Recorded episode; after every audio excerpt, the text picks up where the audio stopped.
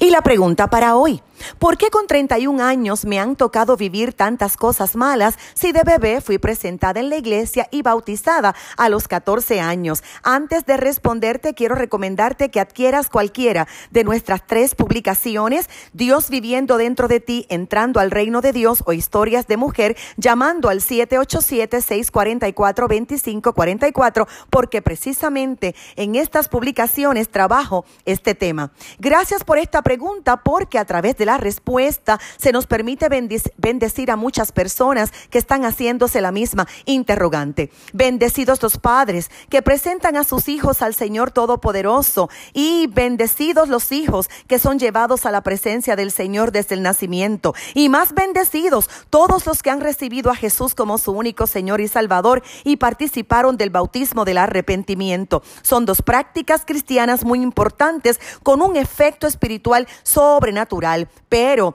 estas dos prácticas no nos garantizan que el cristiano está exento de que le ocurran cosas malas. El mismo Jesús dijo, estas cosas os he hablado para que en mí tengáis paz. En el mundo tendréis aflicción, pero confiad, yo he vencido al mundo. Juan 16, 33. Lo que sí nos garantiza el Señor es que vamos a vencer toda aflicción con Él porque Él ya lo hizo. Y aquí es importante conocer las verdades escriturales que nos darán mayor conocimiento y libertad. Aprendí que hay cinco puertas de maldición que deben estar cerradas en la vida de todo creyente. Puerta número uno, herencia. Hay un factor genético, hereditario con el que todos nacemos y esta es una puerta que afecta a las personas en lo físico, almático y espiritual, como las enfermedades, ansiedades, depresiones, entre otros. Se nace con iniquidad. La Biblia dice en el Salmo 58, 3 al 5, desde la matriz están desviados los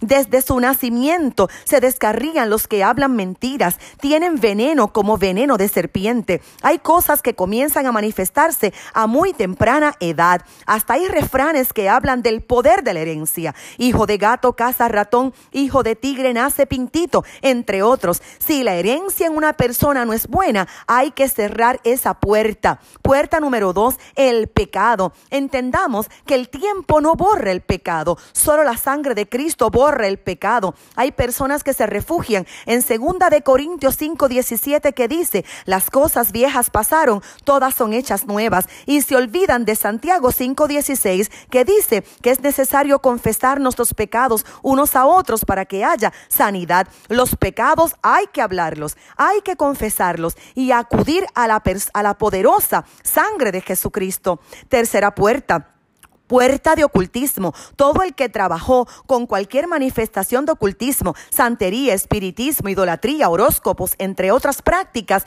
debe abandonarlo de inmediato, pedir perdón y cerrar esa puerta. Cuarta puerta, heridas del alma. Todos hemos sido lastimados por otros en algún momento, como humillaciones, decepciones, traiciones, pérdidas. Y aunque toma tiempo sanar, hay que trabajarlo, hay que perdonar y sanar, con alma herida te enferma. ¿Sabías que muchísima gente se enferma de adentro hacia afuera? Porque tú no puedes desconectar tu espíritu y alma de tu cuerpo. Eso solamente lo hará Dios en tu muerte. Número 5. Pactos con las tinieblas. Todo tipo de acuerdo que se haya hecho en los cielos con otro que no sea el Padre, el Hijo o el Espíritu Santo es una puerta de maldición abierta. Éxodo 25 dice que Dios es celoso y castiga la iniquidad de padres sobre hijos hasta tercera y cuarta generación. Uno de los nombres de Satanás es Balcebú, que significa padre de las moscas.